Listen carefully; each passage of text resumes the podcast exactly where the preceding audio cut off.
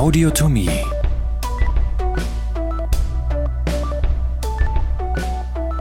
Hallo, ich bin der Andi von Audiotomie. Schön, dass ihr wieder dabei seid. Heute soll es um die Anatomie des Hüftgelenks gehen. Wie immer fange ich mit den wichtigsten Fakten zum Hüftgelenk an und gehe später die knöchernen Einzelheiten durch, bevor ich meine Kollegen noch etwas zum Bandapparat, den Muskeln, der Innervation und der Blutversorgung erzählen. Schön, dass ihr dabei seid und viel Spaß. Gelenkform und Bewegungsausmaß. Das Hüftgelenk, auch Articulatio coxae genannt, ist dem Gelenktyp Nussgelenk zuzuordnen. Dieses Nussgelenk sieht anders aus, als ihr das zum Beispiel vom Drehscharniergelenk des Kniegelenks kennt. Es hat nämlich eine Pfanne, die den Femurkopf sehr weit umschließt. Wir haben im Gegensatz zum Knie also eine sehr gute knöcherne Führung. Das Hüftgelenk hat drei Freiheitsgrade und damit sechs Bewegungsrichtungen. Die Flexion und die Extension finden in der Sagittalebene statt. Die Abduktion und die Adduktion finden in der Frontalebene statt. Und die Außen- und Innenrotation finden in der Transversalebene statt.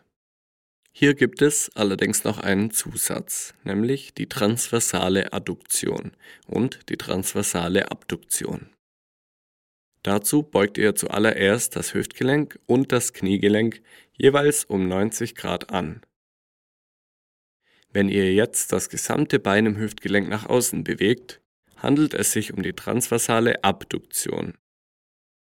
Wenn ihr es aber nach innen bewegt, die transversale Adduktion. Jetzt wisst ihr bereits, welche Bewegungen in welcher Ebene stattfinden. Wichtig sind für euch aber natürlich auch die Bewegungsausmaße. Wir beginnen wieder mit der Beugung und der Streckung. Das Hüftgelenk hat eine Beweglichkeit von ca. 140 Grad Flexion und ca. 20 Grad Extension. Die Abduktion hat einen Normwert von 50 Grad, die Adduktion nur 30 Grad. Jetzt kommen wir zur transversalen Ab- und Adduktion. Das Hüftgelenk hat eine Beweglichkeit von 80 Grad transversale Abduktion und 20 Grad transversale Adduktion. Als letztes noch die Rotation. Das Hüftgelenk ist ca. 30 Grad in die Innenrotation und ca. 40 Grad in die Außenrotation beweglich. Merke. Wir fassen noch einmal zusammen. Ihr denkt mit. Gelenkform. Nussgelenk. Freiheitsgrade. 3. Beweglichkeit. Flexion 140 Grad. Extension 20 Grad. Abduktion 50 Grad. Adduktion 30 Grad. Transversale Abduktion 80 Grad. Transversale Adduktion 20 Grad. Innenrotation 30 Grad. Außenrotation 40 Grad. Super. Das waren erstmal die harten Fakten. Jetzt geht's weiter mit den Gelenkpartnern. Artikulierende Gelenkpartner. Wie immer geht es, bevor wir in die knöchernen Einzelheiten einsteigen, um die zwei Gelenkpartner. Am Hüftgelenk sind beteiligt das Becken, genauer das Acetabulum und das Femur mit dem Caput femoris, dem Femurkopf. Proximale Gelenkpartner os coxae acetabulum. Bevor wir anfangen, noch ein kurzer Hinweis. Wir beschäftigen uns in diesem Teil vor allem mit der Hüftpfanne, also dem Acetabulum. Wenn ihr euch das knöcherne Becken genauer anhören wollt, könnt ihr das in einem anderen Track hören. Die Hüftgelenkspfanne, das Acetabulum, wird von den drei Knochen des Beckens, also dem Os ilium, dem Darmbein, dem Os ischii, dem Sitzbein und dem Os pubis, dem Schambein, gebildet. In unserer Kindheit sind diese drei Knochen am Acetabulum noch nicht fest miteinander verknöchert. Das ist die Wachstumsfuge zwischen den drei Beckenknochen, die man im Röntgenbild als Y-Fuge sieht. Diese Y-Fuge verschließt sich und verknöchert zwischen dem 14. und 16. Lebensjahr. Klinik. Ihr habt wahrscheinlich alle schon einmal etwas von einer Erkrankung gehört, welche die Hüftpfanne betrifft. Natürlich. Die Hüftdysplasie. Eine Hüftdysplasie lässt sich am einfachsten als eine Reifungsstörung der Hüftgelenkspfanne beschreiben. Eine Hüftdysplasie kann unbehandelt zu einer verfrühten Hüftgelenksarthrose als Folge von Fehlstellungen, aber im schlimmsten Fall sogar zur Hüftluxation im frühen Kindesalter führen. Gott sei Dank nimmt die Häufigkeit von Folgeschäden stark ab, seit die Ultraschalluntersuchung der Hüfte zum Standardprogramm der frühkindlichen Untersuchungen gehört und somit viel früher und gezielter behandelt werden kann. Das war ein kleiner Ausflug in die Klinik. Jetzt geht es weiter. Wie ihr schon vom Anfang wisst, umschließt das Acetabulum den Femurkopf nahezu komplett. Das ist spezifisch für die Gelenkform der Hüfte. Wisst ihr noch, welche Gelenkform das war? Ja, na klar, ein Nussgelenk, sehr gut. Der knöcherne Rand der Hüftpfanne wird als Limbus acetabuli bezeichnet. Dieser Rand wird von der knorpeligen Gelenkfläche, dem Labrum acetabuli, vergrößert. Einserwissen. Eine ähnliche Struktur findet ihr auch an einem anderen wichtigen Gelenk, nämlich am Glenohumeralgelenk, dem Schultergelenk. Hier befindet sich nämlich zur Vergrößerung der im Vergleich sehr sehr kleinen Gelenkpfanne das Labrum glenoidale. Nun aber wieder zurück zum Acetabulum. Die knorpelüberzogene, halbmondförmige Gelenkfläche, an der das Acetabulum mit dem Femurkopf artikuliert, wird passenderweise Facies lunata genannt. Der Knorpel dieser Gelenkfläche ist am obenliegenden Pfannendach am stärksten ausgeprägt.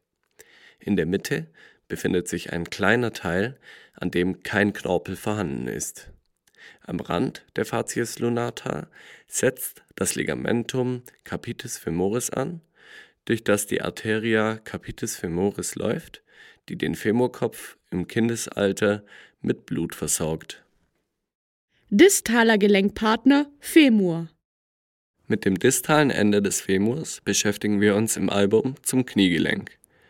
In diesem Teil behandeln wir vorrangig den Teil, der für das Hüftgelenk von Bedeutung ist. Der mit dem Acetabulum artikulierende Hüftkopf heißt Caput femoris. Auf seiner runden, knorpelüberzogenen Gelenkfläche befindet sich eine kleine Eindellung, in die das Ligamentum capitis femoris zieht. Diese Eindellung nennt sich Fovea capitis femoris. Distalwärts mündet das Caput femoris in das dünnere Colum femoris den Oberschenkelhals. Der Oberschenkelhals macht im Vergleich zum restlichen Teil des Femurs einen Knick, welcher einen wichtigen klinischen Winkel ergibt. Der sogenannte Schenkelhalswinkel oder auch CCD-Winkel, ausgeschrieben Zentrum Column Diaphysenwinkel. Dieser CCD-Winkel ändert sich im Laufe des Lebens. Bei Neugeborenen beträgt er ca. 150 Grad und nimmt dann mit dem Wachstum beständig ab, bis er beim Erwachsenen bei ca. 125 Grad liegt. Bei eurer Oma könnte der Winkel aber bereits auf ca. 115 Grad geschrumpft sein. Dies entspricht der physiologischen Alterung. Klinik. Wenn der Zentrum-Kolum-Diaphysenwinkel beim gesunden Erwachsenen ca. 125 Grad beträgt, spricht man in der Klinik von einer Coxa norma. Weicht dieser Winkel in pathologischer Weise von der Norm ab, gibt es die folgenden Varianten. Ist der Winkel zu groß, also ab ca. 140 Grad, so spricht man von einer Coxa valga. Ist der Winkel zu klein, also unter 115 Grad, spricht man von einer Coxa vara. Wo wir gerade bei Winkeln sind. Am Hüftgelenk spielt noch ein weiterer Winkel eine größere Rolle. Vielleicht habt ihr davon auch schon mal etwas gehört. Der Antetorsionswinkel. Für diesen Winkel ist es zuerst einmal wichtig, dass ihr euch zwei Linien vorstellt. Achtung, jetzt wird's kompliziert. Die erste Linie ist die Kolumnachse. Diese verläuft quasi einmal geradewegs durch den Schenkelhals das Column femoris. Ihr habt's im Kopf? Perfekt. Die nächste Linie liegt am distalen Ende des Femurs und verläuft horizontal durch die beiden Kondylen hindurch. Die nächste Linie liegt am distalen Ende des Femurs und läuft horizontal durch die beiden Kondylen hindurch. Wenn wir jetzt von Kranial auf das Femur blicken, bilden diese zwei Linien einen Winkel. Wenn alles passt, dann beträgt dieser Winkel 12 Grad und unser Fuß ist leicht nach außen gerichtet. Er kann aber auch vergrößert sein. Dann spricht man von einer Coxa ante torta.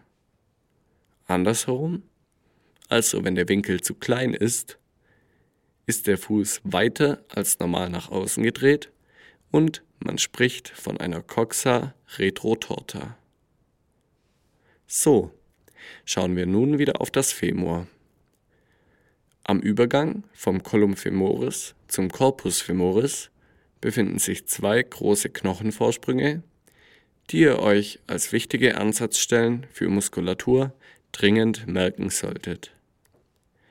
Der erste ist der Trochanter major welcher sich am lateralen Ende des Femurs befindet und wie der Name schon sagt, größer ist als sein kleiner Bruder, der Trochanter minor. Dieser liegt auf der medialen Seite des Femurs und ein wenig distaler und dorsaler als sein großer Bruder. Wenn ihr von vorne auf den Oberschenkelknochen schaut, könnt ihr eine Verbindungslinie zwischen den beiden Trochantern erkennen. Diese nennt sich ganz einfach Linea intertrochanterica. Seht ihr, so einfach kann Anatomie sein. Auch auf der dorsalen Seite sind die beiden Trochanter verbunden, nämlich über die deutlich prominentere Christa intertrochanterica. Zusätzlich befindet sich Kranial am Femur, ungefähr dort, wo sich Column und diese Christa intertrochanterica treffen, noch eine Grube. Die Fossa intertrochanterica. Hier merkt ihr euch also den Trochanter major, den Trochanter minor, die Linea intertrochanterica ventral, die Christa intertrochanterica dorsal und die Fossa intertrochanterica wir bleiben noch ganz kurz auf der dorsalen Seite des Femurs. Hier befinden sich noch ein paar Strukturen, über die ich kurz sprechen möchte. Unterhalb des Trochanter majors befindet sich die längliche Tuberositas glutea. Analog dazu findet ihr an der Unterseite des Trochanter minors die Linea pectinea. Wenn ihr diese zwei Strukturen nach distal verfolgt, beginnt an deren Ende die Linea aspera. Diese besteht aus zwei Lippen, nämlich einem Labium mediale und einem Labium laterale. Die zwei Labia der Linea aspera verlaufen parallel nach unten. Im unteren Drittel des Femurs laufen die zwei Lippen auseinander und gehen in die jeweilige Linea supracondylaris medialis bzw. lateralis über. Puh, geschafft. das war's jetzt erstmal mit der knöchernen Geschichte. Im nächsten Kapitel befassen wir uns mit den Bändern und der Kapsel des Hüftgelenks. Danke fürs Zuhören und viel Spaß mit dem nächsten Track.